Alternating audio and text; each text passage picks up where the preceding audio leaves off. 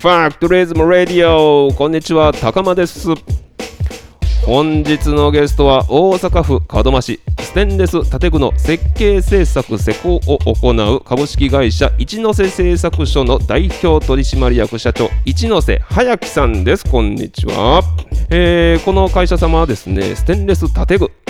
建築装飾物の金物の制作などういうことなんだということなんですけれども例えばビルの入り口とか窓枠とかステンレス製の飾り物全般を作っていらっしゃいますそれから産業用機械の筐体つまり機械の入れ物でございますこちらをアルミとかスチール真鍮ステンレスあらゆる金属製の製品で入れ物を作っていらっしゃるということで一ノ瀬さんこんにちはこんにちこんはにちは一ノ瀬ですよよろしくお願いいたろししくます。お願いいたしますさっきの紹介で補足とかありますかいえあのー、すごいドンピシャで、ドンピシャで、ええあありよがかとっうございますた実はまだ私制作現場を見てなくてでどんなものなのかっていうのも今から勉強させていただこうかなっていう感じなので、まはあ、いちょっと心配ながら聞いてみたんですよい、えいえもうバッチリですバッチリですか、ええよかったよかったあとややこしくなあの言っていくとややこしくなるんで、はいはい、えステンレス装飾材っていうと多分なかなかイメージが湧かないので実はこのお部屋今収録をしている会議室の中にいいろんな写真が飾ってあってで、まあ、ちょっと23紹介いただけないかなと思ってあこういうところに使われるよっていうところを、ええーっとですね例えばこれあのー銀座の歌舞伎座ってあの歌ー舞伎座ねあのーよく歌舞伎が行われるところのちょうどこの入り口に赤い扉があるんですけど、はい、これなんかあのうちで作らせてもらいました。いやめちゃくちゃ美しいこの和風の建築の歌舞伎座の赤いこの扉のちょうど赤い装飾の部分をステンレスで作られているあここっちはねあの鉄で塗装したっていう形です、ね赤部分は鉄で塗装してその枠の部分のをステンレスではいはあはあはあでえっとこちらはあのぎこれも銀座なんですけど銀座アのルマーニってあのジブョラルンジドシオョップはい、ジョルジオ・アルマーニ、まあ、そういうちょっとこのアルマーニに限らずなんですけどブランドショップなんかの店舗の入り口のドアであったりガラスのフレはいーム、はいうんうんそういったものがあの結構多いかなと思います。でこれを写真を見ると一気にイメージが湧くんですよはいちょっと高級というかあの美しい衣装性の高い建築物の一部分窓枠入り口はいなんかによく使われるとそうですいね。うことなんですよね、はい。すごくまあおしゃれ製品を作ってらっしゃるということですねそうっていう時もありますし、あと、ええやっぱりこうあのちょっと公共性の高いあの、はいえー美術館であったり、えええー市役所はいと、か、まああの総合センターみたいなうんビルの入り口であったり、うん、あとその都市再開発のあの、は例えばグラン大阪やったらグランフロント大阪うんうんうんのああいう一階回りとか、ああはあはあはあグランフランフロントに関しては1階回りはうちじゃないんですけど、はいそのちょっとあそこは裏っ側とかちょっと見えないところのドア関係が多かったんですけどうんうんうんあの、まあ、そういったあの著名なビルの,、はいあの1階回りっていうのは多いです。あーすごいこのステンレスが使われることによって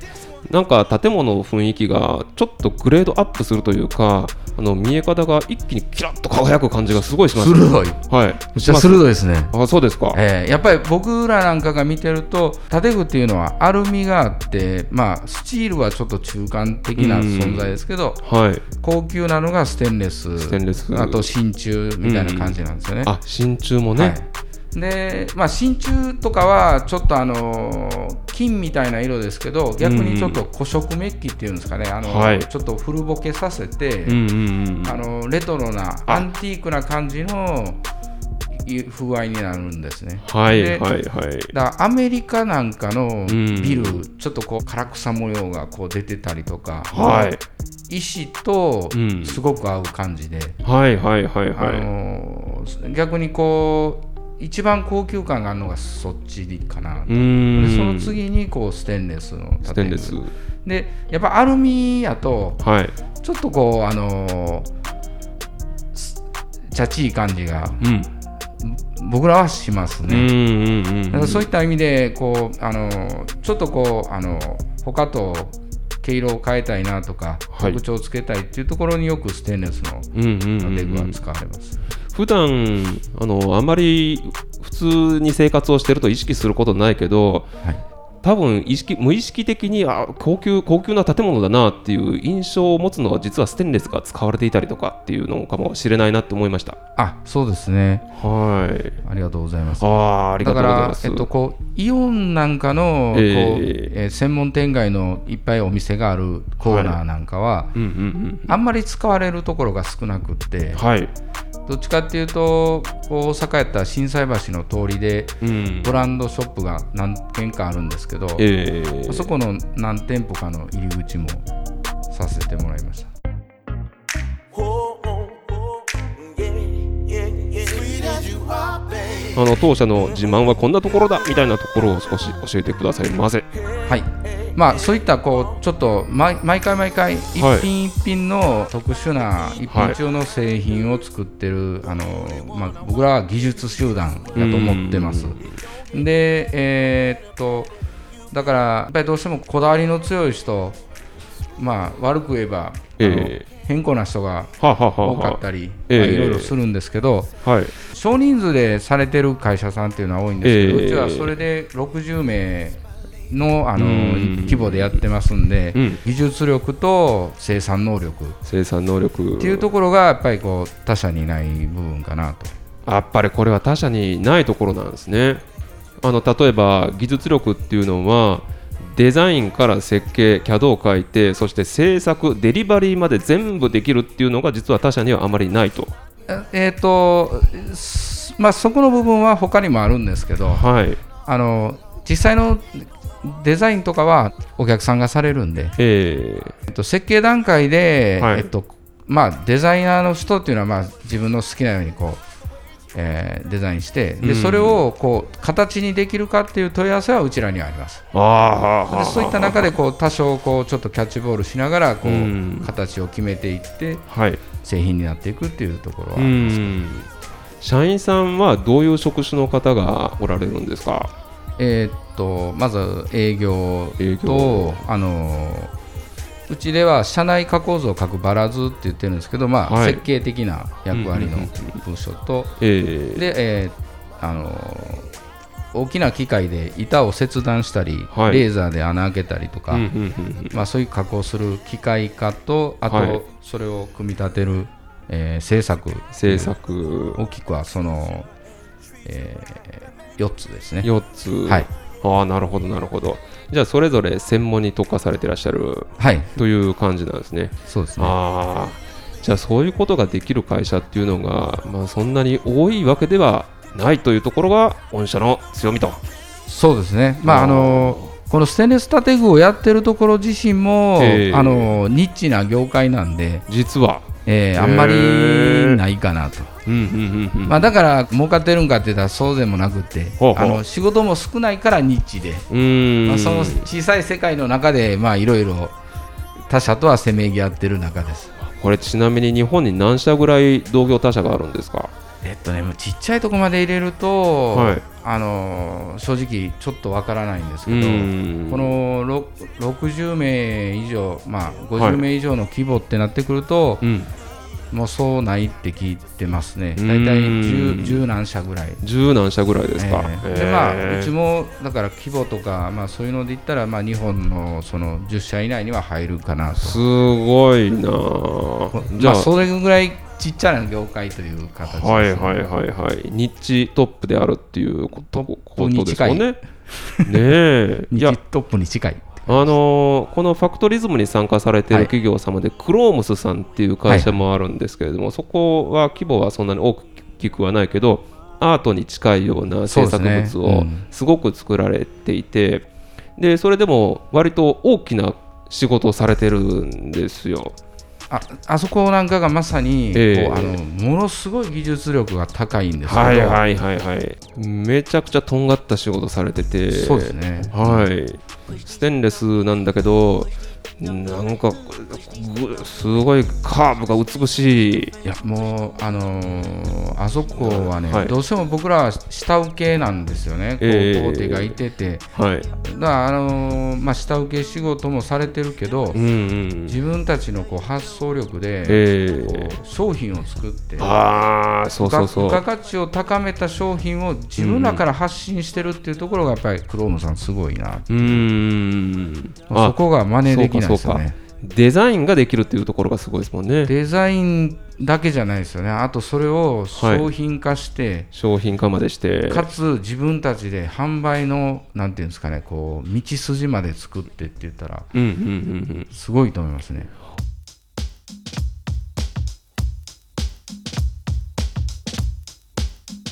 ちょっと昔のことを聞いてもいいですかはい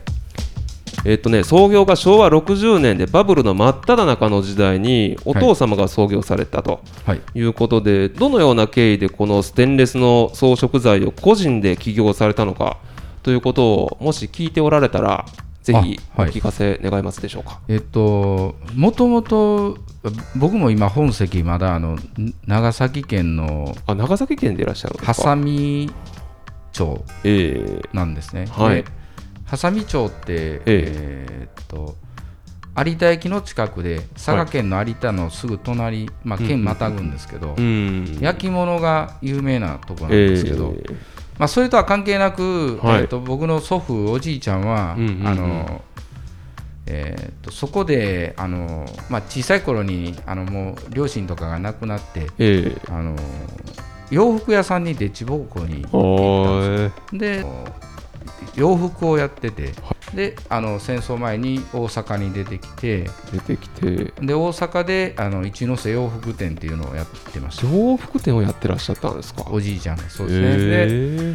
うちの親父と,、えーと親父のお兄さんのおじさんも、えうんうんえーえーちょっと手伝ってたんですけどうんまあ親父があの、まあ、これからはこの紳士服っていうのは注文オーダーの紳士服っていうのはもうちょっと流行らんなってうん思って、ええもう思いっきりくら替えしてくら替えしてこのあのステンレスの金属加工っていうところに飛び込んでったって聞いてますねこれなぜまた洋服からステンレスに行ったんですかそなぜかはちょっとわからないんですけど、うんまあ、自分のその探せるつてえでえあったんじゃないかなと思うんですけど、はあ、はあはあはあはあ、でまあそこ、えーまあ、ある会社さんにこう3年ほど勤めて、ええ独立して一はいノ瀬製作所を作ったっていう、ああそういうことなんだ当時は2人で、ええあの始めて。お父様とおじ様といやえーっとまだお親父が始めた頃ははおいじいちゃんの洋服屋さんは残ってたんですよ、残ってたはうん、だからもう親父だけ辞めていはいあので一人あの別の人を雇ってっていう形で、あ二そ人うでいうことか、えもしかしたらバブル真っ只中だから建築ラッシュですごくいスやえテーンっレスとねが、その前ですね、あちょっと前ですか、うんはあはあえー昭和昭和60年は、えーっとねこれ会社にした年で、うんこの10年前なんですよはいはいはいあの個人創業したのはええあそうかそうか1975年75年、はい45年ぐらい前ですねそう47年ぐらい47年前かで、えーとそこから10年後に、えーと株式会社っていう形うんにうんうんうん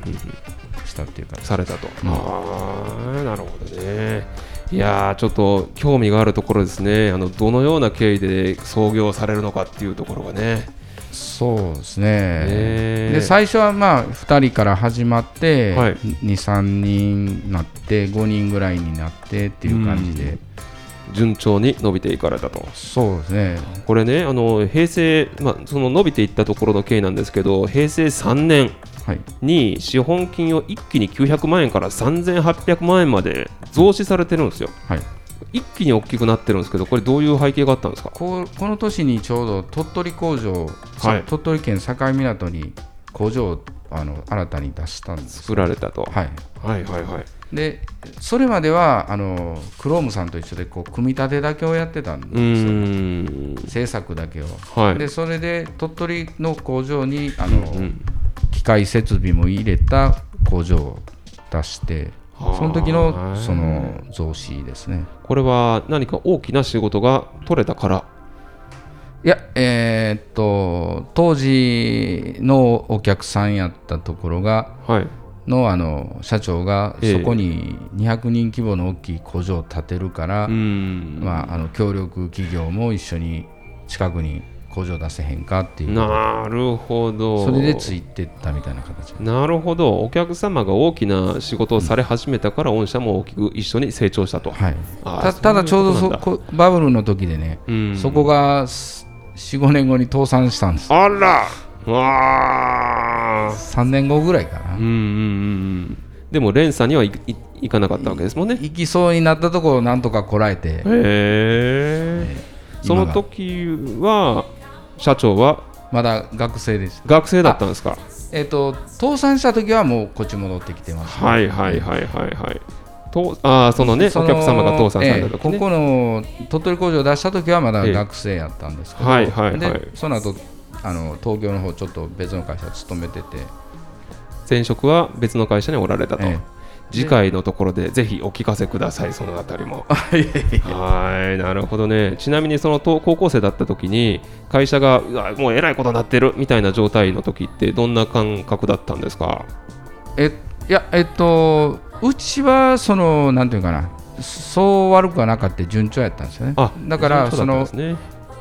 その仕事をくれてたところがどんどん悪なって、はいはいはいはいポシャっとなった時はポシャっとなってからすごい逆風は吹きましたけど、うーん当時は仕事があったからはいまあ、とにかく仕事を回しとって、うん銀行の支払いをちょっと待ってもらってみたいな感じをしたら、うんうんうんうんこうなんとかはい当時のおと倒産したお客さんのはいその上のお客さんの仕事をもらうようになっああなるほどねあのなんて言うんですか一一次受け二次受けというかたそうそうですね、はいはいはいはい。あそうか。じゃあ二次受けだったところが一次受けになったというそういうイメージですそね。うそうそんなイメージです、ね、ああ。